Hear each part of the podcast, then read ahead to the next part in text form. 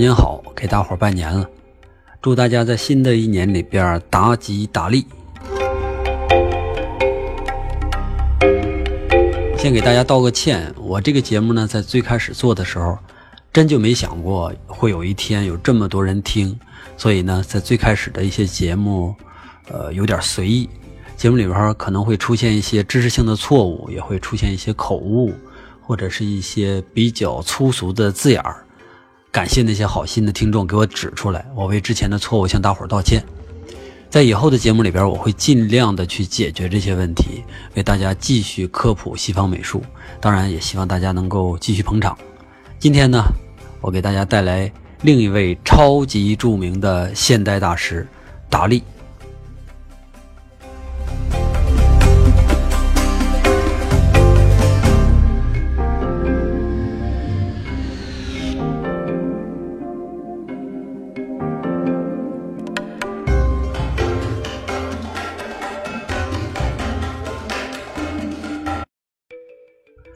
达利应该是二十世纪最出名的艺术家之一，他的名气甚至不在毕加索之下。达利也是一位非常成功的大师，他生前就变得特别的富有。不过，这位大师他所受到的评价不像其他艺术家那样整齐划一。达利在世的时候，人们对他的讥讽和批判几乎是和颂扬差不多多的。不过，达利丝毫没有把这些负面的舆论当回事儿，继续的我行我素。他的艺术风格和他的为人风格从头到尾都没有变过。达利为我们今天的流行文化做出了非常巨大的贡献。他创造出了一个让人难忘的公众形象，然后呢，他会用所有的时间和精力来维护这个形象，维护这个形象的重要性和符号性。在我看来，今天所有的明星啊、网红啊，他们的套路其实都是源于达利，只不过很少有人像达利那样玩的那么嗨、那么过火，还能那么样的备受推崇。要说达利的话，我要先给大家科普几个事儿。第一个呢，我们就要先说一下现代艺术的开端。目前我们主流认为，现代艺术真正的开端是后印象派的三位大师塞尚、梵高和高更。这三个人毁掉了几千年以来西方人们对美的那种最基本的追求，然后给艺术呢带来了一种全新的场面，就好像那个潘多拉的魔盒被打开了。自从这三个人之后，各种各样的现代艺术流派开始出现。如果我们习惯看那些古典艺术的话，那这些现代艺术真的就像各种魔鬼怪物从盒子里边冒出来一样，模样还都挺吓人的。二十世纪是人类所经历的所有时间里边最疯狂的一百年。人们接受电视、接受电影、电话这些新鲜事物的过程中呢，也顺便就接受了现代艺术。在这个每天都会有新变化的时代里边，人们对艺术的渴望也是一样的，希望每一天都能有新的形式来满足更新的心理需求。艺术家们呢，也开始顺应潮流，发起了一种完全是创新为主的竞赛。在这些频繁的创新的过程中，有一种新的理论引起了人们的兴趣，那就是弗洛伊德关于梦境和意识的学说。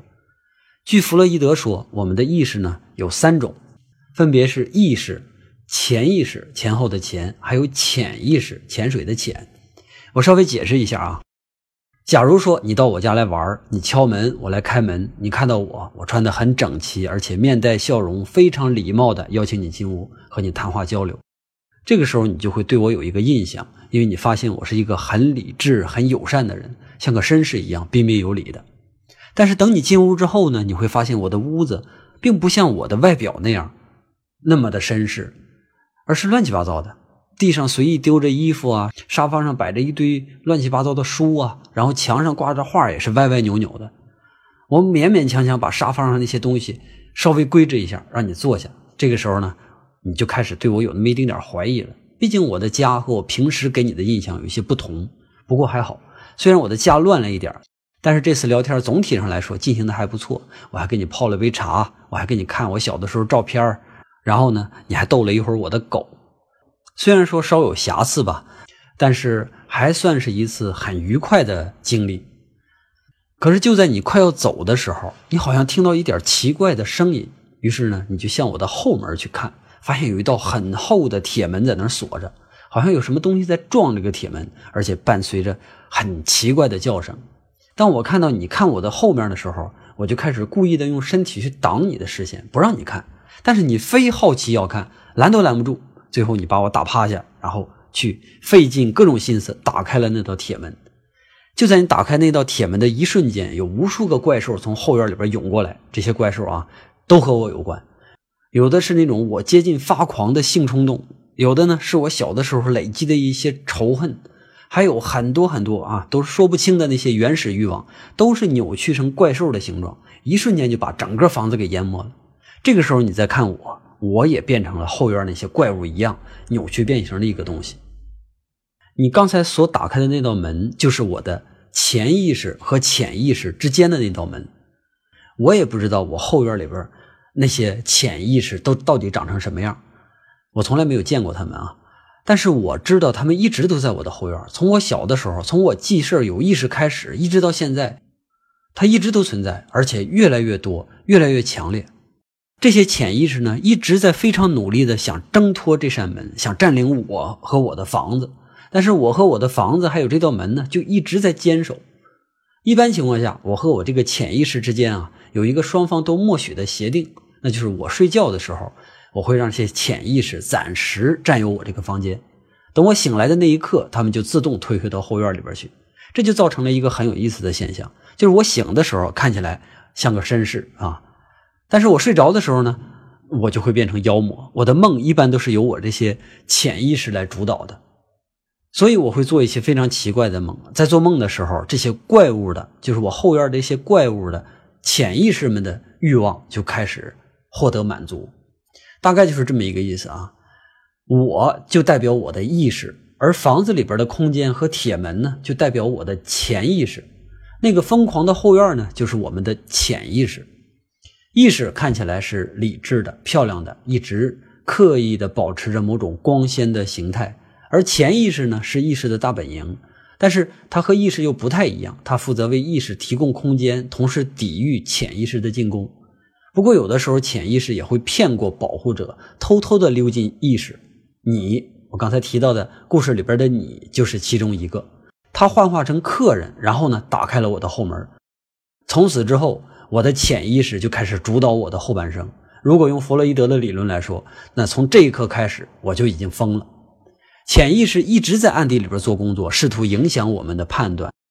每个人都有一个像我一样的这个后院，里边装的都是差不多的魔鬼。当我们自以为自己做出的决定是多么的明智的时候，啊，有可能他是潜意识在借用你的身体来满足他的欲望。所以想一想，这个事儿挺可怕的。我现在做这种节目，到底是哪一种原始的欲望所支配的呢？那你听这个节目又是哪一种呢？这个问题我就说到这儿，因为我不是专家。我年轻的时候也读过弗洛伊德，但那时候推崇弗洛伊德主要的动机呢，是想给自己的那些冲动找一个没有办法辩驳的借口。好多年没有读类似的书了，不知道现在说的还清楚还是不清楚。如果咱们听众里边有专业的，您多批评。到了今天，弗洛伊德的好多理论都被证明是荒谬的。不过这也不影响他的历史地位，当然更不影响在九十年前他对整个超现实主义的贡献。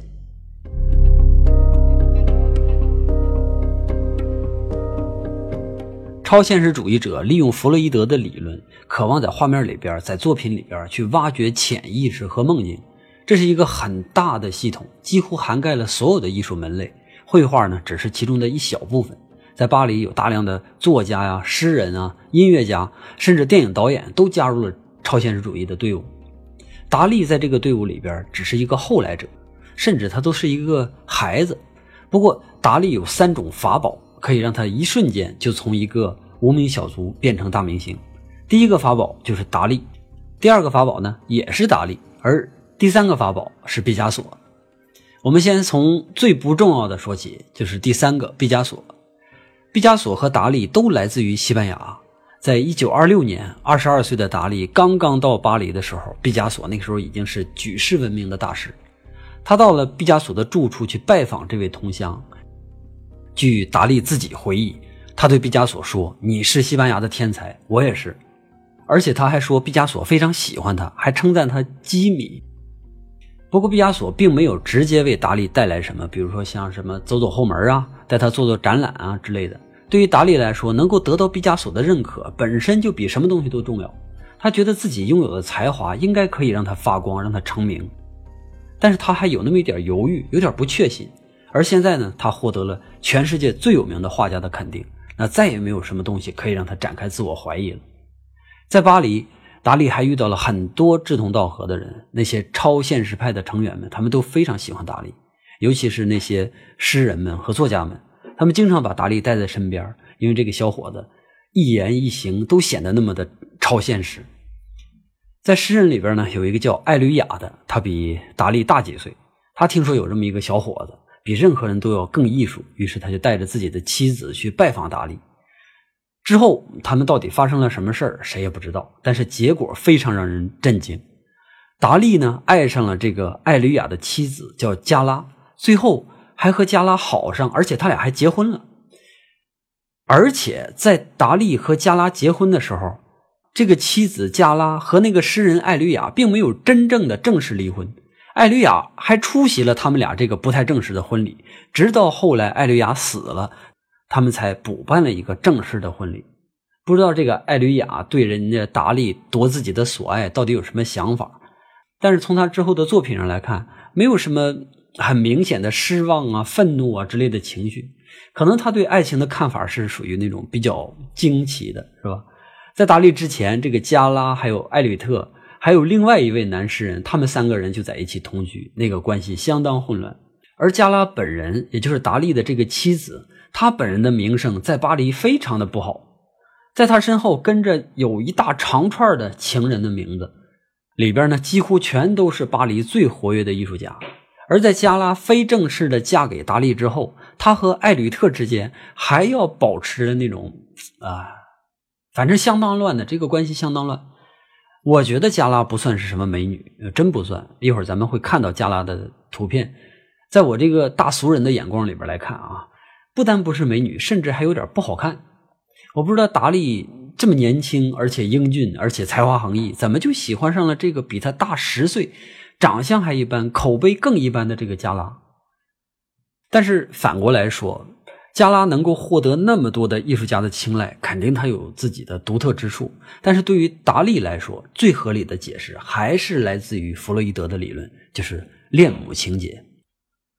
达利成长在西班牙东北角上的一个海滨小镇，这个地方离法国有几十里远，属于加泰罗尼亚大区，也就是巴塞罗那所在的那个地区。达利的父亲呢是一个比较富有，但是呢有异常严肃的一个律师。在达利还没有出生的时候，他有上边有一个哥哥就死掉了。而在这个哥哥死掉之后，一年的时间，小达利就出生了。所以父母呢就认为这是大达利转世了。那夫妻两个人呢就格外的爱这个孩子。不过他们爱的方式各有不同。达利的父亲几乎把全部的希望都寄托在这个小达利身上，所以对他就更加的严格。据说无论达利做的好还是不好，他都不会得到他父亲的认可。而父子之间呢，也极少的交流。达利从小就喜欢出风头，喜欢成为人们目光的焦点。不过，在他父亲那儿，他永远都是一个一事无成的臭小子。所以，每一次父亲的出现，都会让他极度的紧张。达利的母亲就是完全相反，她是一个虔诚的教徒，他的虔诚信仰后来也对达利起到了很大的作用。而且，这个母亲非常的溺爱达利，达利就喜欢和他母亲在一起嘛。因为到了母亲身边，他一下就能变成一个非常放肆的小孩，也就变成了整个世界的中心。达利小的时候就在这两个不同的身份之间变换，在父亲面前，他是一个懦弱胆怯的孩子；在母亲面前呢，他就是一个胆大妄为的混蛋。这个双重身份会一直伴随着达利的一生。到达利十几岁的时候，他的家庭又一次面临不幸，达利的母亲去世了。这个世界上唯一可以包容达利的人离开了他，达利再也难以完全放肆的去展露自己。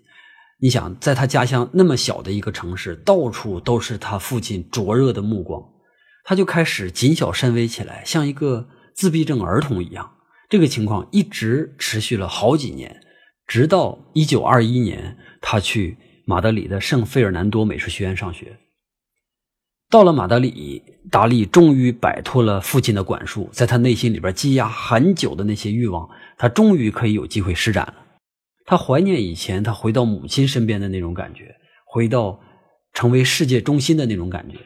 但是在马德里，他仍然是一个无名小卒，没有人拿他当当回事是吧？即使他画的很好，也也没什么用。确实，达利那个时候就画的非常好。其实，在很小的时候，达利就已经画的很好了。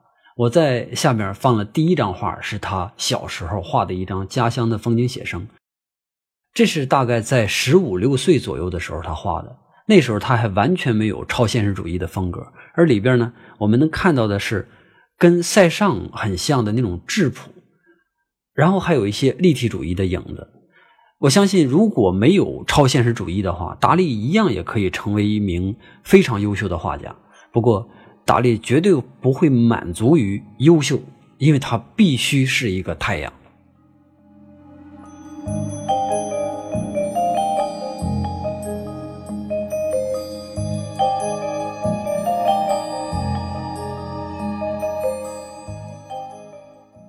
在马德里这个陌生的环境里边，想成为目光的焦点，首先呢，就要对自我进行改造。达利不可能用以前的那种。像自闭症儿童的那个样子，然后成为世界的中心。于是呢，他就决心重新创造一个新的达利，一个太阳。即使你不爱他，你也没有办法忽视他的光芒的那种。他有一个很好的办法，达利从小就擅长，那就是耍怪，或者说叫标新立异。当然，在他家乡，呃，在他父亲的光环下，他肯定是不敢这么做。那时候，他只有他母亲能够容许他。而到了马德里，再也没有人有权利来管束他。美术学院的老师不行，政府也不行。据他的自传说，他曾经公然在课堂上去叫嚣，说全美术学院的老师没有一个画的比我好，甚至都没有人有资格来指导我。不知道那些美术学院的老师们听到这个话，是不是出于心虚啊，还是出于更高的涵养？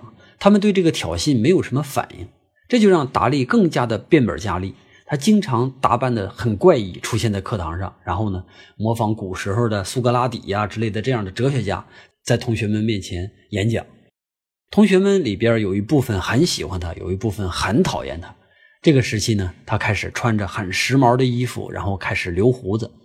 我听说过两个最著名的胡子，一个就是达利的，另外一个呢是关公的。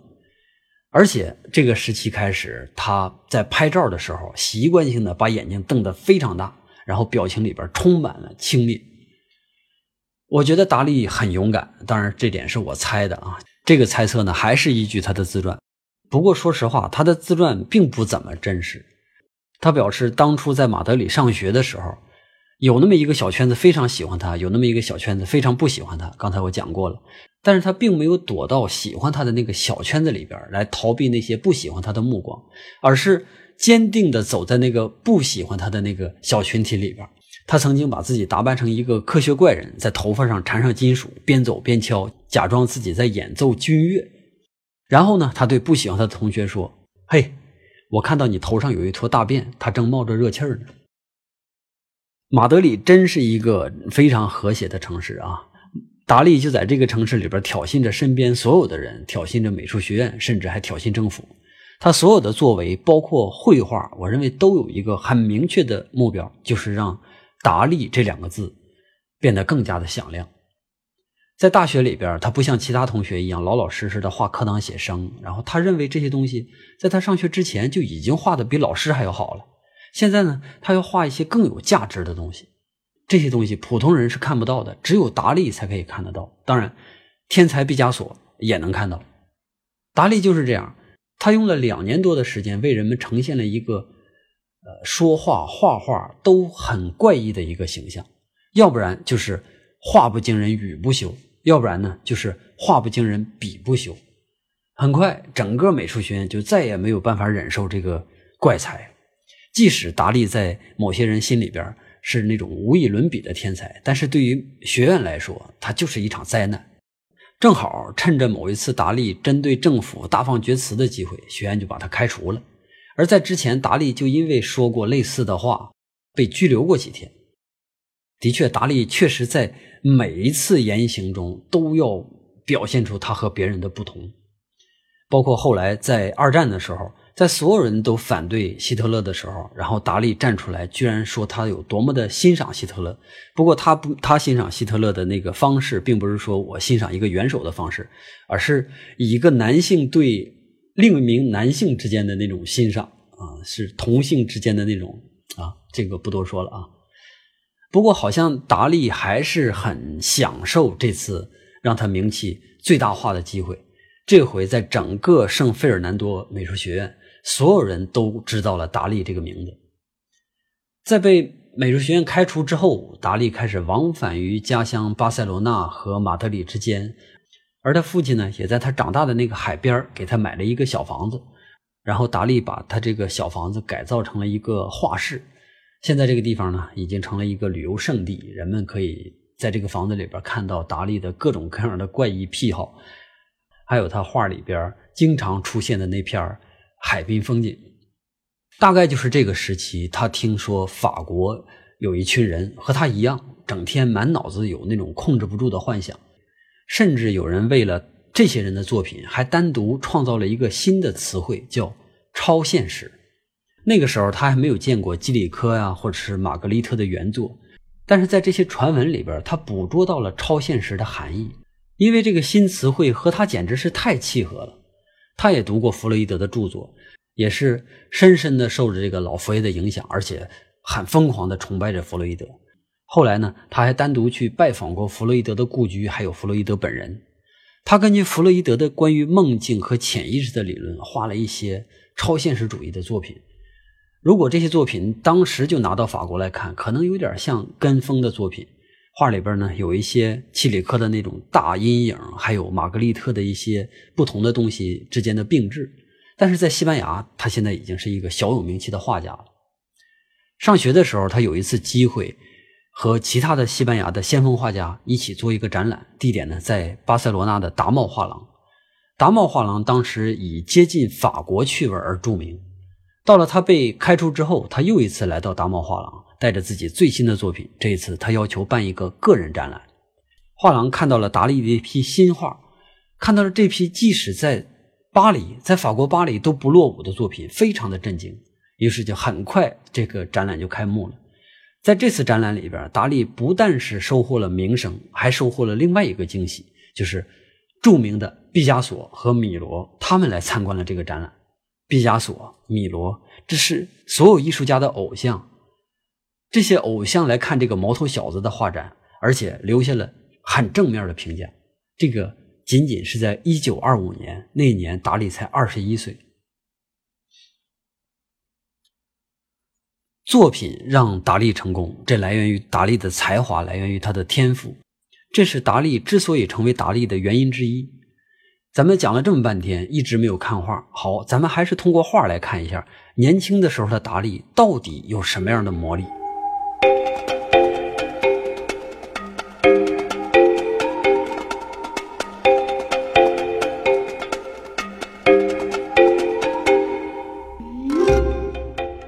我们来看第二张画《记忆的永恒》，这应该是达利最出名的一张画。原画幅非常的小，大概能和一本十六开大的书差不多大。我们看一下这张画里边有什么。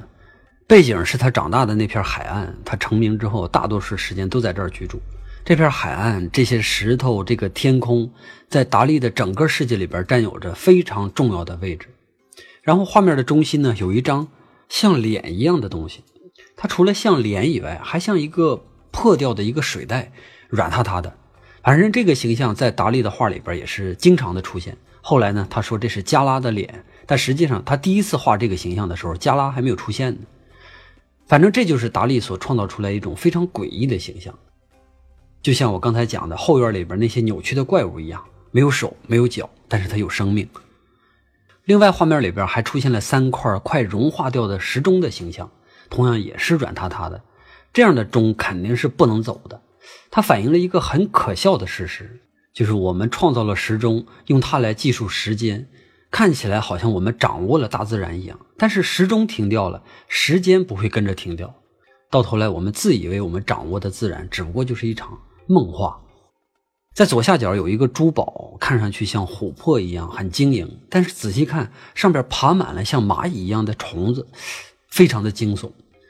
这一大片爬虫的形象也是达利经常使用的，这个形象让人看起来很不舒服，就是很自然的那种生理上的不舒服，就像我们看到一些病变一样。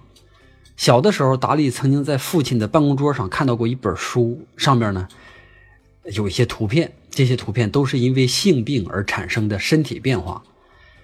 后来呢，达利说这是他父亲一次蓄意的对对他对小的达利进行的一次性教育，但是这次性教育很明显不是很成功。从那之后，达利就对性产生一种天然的恐惧。这些虫子就好像那些病变一样，非常恶心，让人害怕。当然，也有一种说法说，这些虫子、这些蚂蚁，正好就是象征着他那强大的性欲。这些不舒服的东西被达利拼凑到了整张画上，他到底想表达什么？还是说，他就想让我们看到这一场非常恐怖的、像噩梦一样的景象呢？我觉得我不应该去继续解读这张画了，因为图像本身就有一种很强大的能力，每个人都可以从。从图像里边直接读懂内容，从而和图像之间产生互动。无论你的知识水平、你的社会阅历是什么样的，我们面对图片感受的东西几乎都是相同的。达利一开始有借鉴基里科和玛格丽特的成分，但是到了这个时候，他已经走出了一条完全属于达利自己的路。基里科更擅长探索纯粹的形式。玛格丽特呢擅长谜语，而达利呢更擅长直接的去描绘那些可怕的梦境。同一时期还有另外一张画，也向我们展示了类似的梦境。我们看第三张画，这张画的名字叫《伟大的自卫者》。关于达利，其实有很多不太适合孩子们听的内容。我在构思这期节目的时候，其实就想过这个问题。我想尽可能少的提到关于达利的那些恶趣味和一些负面消息。我知道这些东西可能会更吸引人，但是我希望我的节目可以给每一个孩子听，让他们从小就建立对美的思考。但是无论如何，这张画我都得讲，因为它体现了弗洛伊德和达利的另外一个非常重要的关注点，那就是性。我刚才提到达利对性有一种。直观的恐惧，这种恐惧让他不敢像正常人一样去面对性，但是他对性又有很强烈的渴望，这种恐惧和渴望扭曲在一起，就造成了达利的困惑。而在这张画上，那张人脸又一次出现了，这次呢是站在同一片海滩上，有一只蝗虫紧贴着他，他们两个那个脸和这个蝗虫之间的形象非常的亲密，就好像母亲和孩子或者情侣之间一样。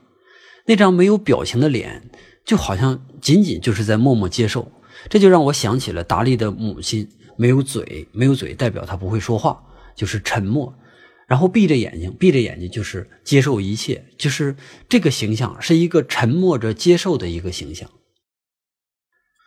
在这张脸上，慢慢的长出了一些不同的形象，其中有一个女人，然后还有一朵马蹄莲，这朵马蹄莲其实是一种隐喻，不仅仅是在达利这儿。好多艺术家都用马蹄莲来隐喻女性的性器官，然后呢，贴着这个女人的脸，然后会出现一个男人的下半身他们俩之间并置在一起，就已经不再是隐喻了，而是非常明显的传递一种性的信息。但是这个男人的腿上有血迹，这种伤害和疼痛感也是他直观要表达出来的。这么明显的图像，我觉得不需要我去再怎么解释。所有成年人都可以看得到。我当然，我也不希望未成年人在这里边去想到一些达利的那些歪的东西。在女人的腋窝底下长出了一只狮子，张大着嘴，然后露出血红的舌头，舌头的形象非常像男性的生殖器，有一种野蛮的欲望正在涌现出来。伴随着这种欲望，并没有什么美好，而是另一堆像蚂蚁一样的昆虫。反正我不认为。这堆蚂蚁能有什么好的兆头？我本身不怕昆虫，但我一点都不喜欢这种很麻人的景象。在远处的海滩上有一个孤独的人，然后他和正面正下方拥抱的两个人来形成对比。但是当我们仔细看的时候，正在拥抱的这两个并不是两个人，而是一个人拥抱着一块像人的石头。而在远处那个孤独的人更远的地方，有两个小到我们几乎看不到的人影。一个女人正在领着一个孩子。大多数人都会把它理解成达利童年和母亲在海边散步的记忆。这个画面里边还有其他的一些东西，每一个东西都可以联想到一种隐喻。我是说不清楚达利具体想表达什么，但是我能感觉到这张画它所传达出来那种不安的、焦虑啊那种情绪。很明显，当人们把目光放到他画上的时候，绝对不会开心的离开这张画。我们在看现代艺术以后的艺术品的时候，如果我们没看出作品的意图，请大家不要纠结。因为很多艺术本身并没有明确的指向，不像古典画有那么强的叙事性，每张画我们都能读懂、读清楚。而在现代艺术面前，每个人都可以在画里边或者艺术品面前获得属于自己的感受，这就像现代艺术它本身的开放性所给我们带来的福利是一样的。这幅画起名叫《伟大的自卫者》，是达利对自己的一种说明。年轻的时候，达利毫不隐晦自己的性欲，并且非常频繁的自慰。频繁的自慰对达利内心造成了一种对性的阴影，到后来都一直影响着他。不过这个事儿说来也奇怪，在遇到加拉之前，达利没有和任何一位女性传出什么绯闻。他的大学同学来回忆当时的时间，说大学时期的达利对女孩很害羞。有的时候，为了掩饰自己的害羞，他还要特意的装作非常傲慢的样子。倒是有一些野史记载了他和某些男性之间有那些暧昧不清的关系。所以，我想达利的性观念应该从头至尾都是有那么一点扭曲的。有人说这张画是他遇到加拉之后画的，反映的呢是因为加拉的到来而引燃的某种希望。我不太赞同。他遇到加拉之后，情况也并没有变得多么正常。因为加拉就是那样嘛，永远和一大堆男人保持关系。达利自己也差不多，有一堆情人，然后也有一些啊奇怪的东西癖好。后来呢，很多事儿就证明了这一点。成名之后，达利就经常举办一些色情 party，然后尤其是在六十年代以后，就是他相对老一点之后，他的私生活就变得更加的混乱不堪。如果我们听众对这个好奇的话，大家可以自己上网查一下。我觉得网上呃应该有不少关于达利的淫乱史。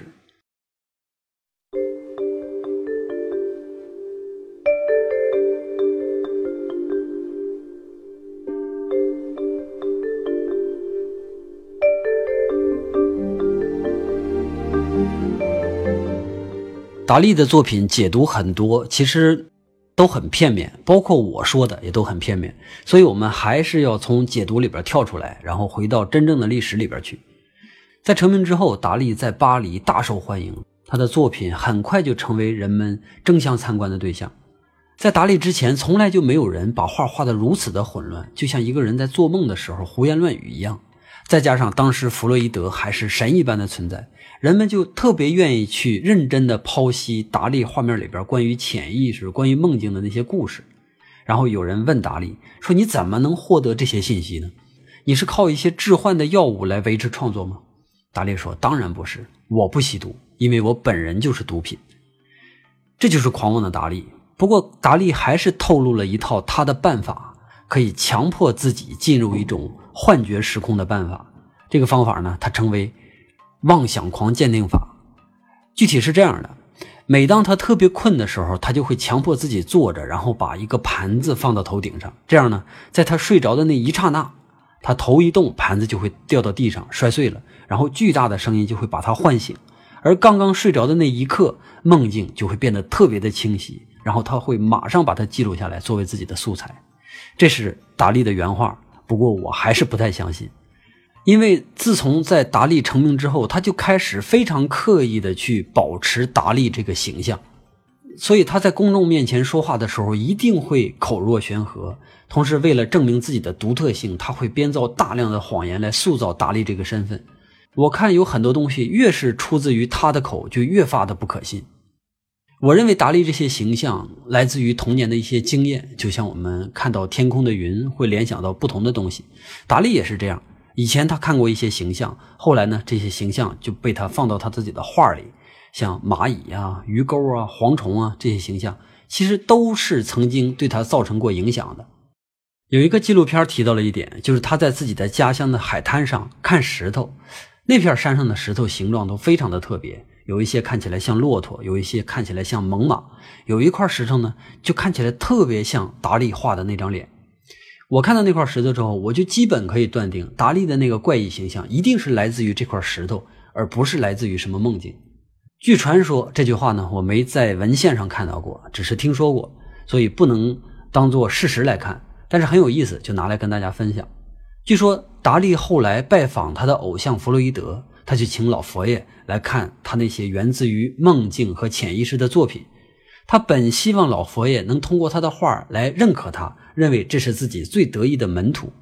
但是老佛爷看完他的画之后说：“我在你的画里边根本就没有看到潜意识，我看到的全部都是意识。”这个意思就是说。这些都不是来自于你的梦境，而是来自于现实。也就是说，你并不是诚实的用梦境来画画，而是虚伪的用欺骗来画画。这段话确实我没有找到确切的文献来说明，不知道是真假啊。但是我觉得这是对达利的一次打击，也有可能是别人编造出来的。因为达利他的性格太过于乖张了，他在所有人面前都要表现出我和你们是不一样的。他越是这样，他树敌就会越多，所以别人给他编造一些这样的东西，那一定是是有动机的。那么类似的打击，估计达利还会遇到很多，应该是不计其数。而这个时候，加拉就起到了关键性的作用。每一次在外界受到打击之后，他都会在加拉那儿重获信心。他就像他小的时候在他父亲那儿受到打击，然后回到他母亲那儿寻找安慰是一样的。我猜这也就是为什么他那么的依赖加拉，无论加拉多么的荒唐，他都会不管不顾。除了这些他的常用形象，他还是会模仿一些其他的画家。在这儿呢，我还是会提到玛格丽特，因为达利的那个燃烧的长颈鹿就是来自于玛格丽特燃烧的铜号，非常明显。如果我们看到这两张画，大家就就可以感受到，只是达利自己不承认而已。他的巨型人物呢，也多多少少受了西班牙前辈格雅的影响，所以如果照这个方式走下去的话，无论达利多么成功，他都不可能像毕加索那么有名。我觉得达利很有可能会像恩斯特啊、像德尔沃啊这些人一样，留在历史上。达利是一名很优秀的画家。还是那句话，达利是一个不甘优秀的人。现在他拥有了一个非常可靠的经纪人，这位经纪人对金钱的渴望也不允许达利仅仅是优秀。这位经纪人就是加拉。关于他们的感情，我还是少讲一点。我认为他们两个人是各取所需，才组成了这个稳固但是又开放的家庭。一开始达利爱加拉，加拉爱不爱达利我不知道，但是到后来达利说：“我根本就没有感情，我是一个没有感情的人。”这个时候他就回绝了一切对加拉的爱。所以这个时候，他们两个之间这个关系，反正就是非常稳固啊。但是真的是非常的开放。我知道加拉很爱钱，如果换成别的艺术家有这样一个爱钱的老婆的话，可能是挺痛苦的一件事因为那个时候，艺术家如果他爱钱的话，那是一个很可耻的事情。但是达利根本就不管这一套，对他来说，怎么能让自己变得更伟大，他就怎么来。如果这中间还能有钱赚，那简直就更好了。用达利自己的话说：“一个人不知道怎么把自己的才华变成现金，那他和一个傻子有什么区别呢？”好了，现在这个鞭炮声音实在是太大了，没有办法继续录下去了。呃，正好这一期时间也比较长，然后把它分成两期。今天我们先录呃录前半期给大家放出来，因为太长时间没出现了。呃，用达利这一期呢，给大家作为一个呃春节的礼物。达利，达利啊！我还是觉得，因为我之前想到怎么给大家拜年呢？大吉大利，经常听到这句话说，哎，大吉大利，达吉达利，哎，这个好像谐音也挺好玩的。于是我就想到了达利，然后匆匆的组织了这期节目。呃，好，今天就到这儿啊！希望大家都过个好年，明年都有更好的一个展现啊！希望大家呢，呃，都能像我刚才说的，达吉达利。好，就这样吧，啊，同志们再见。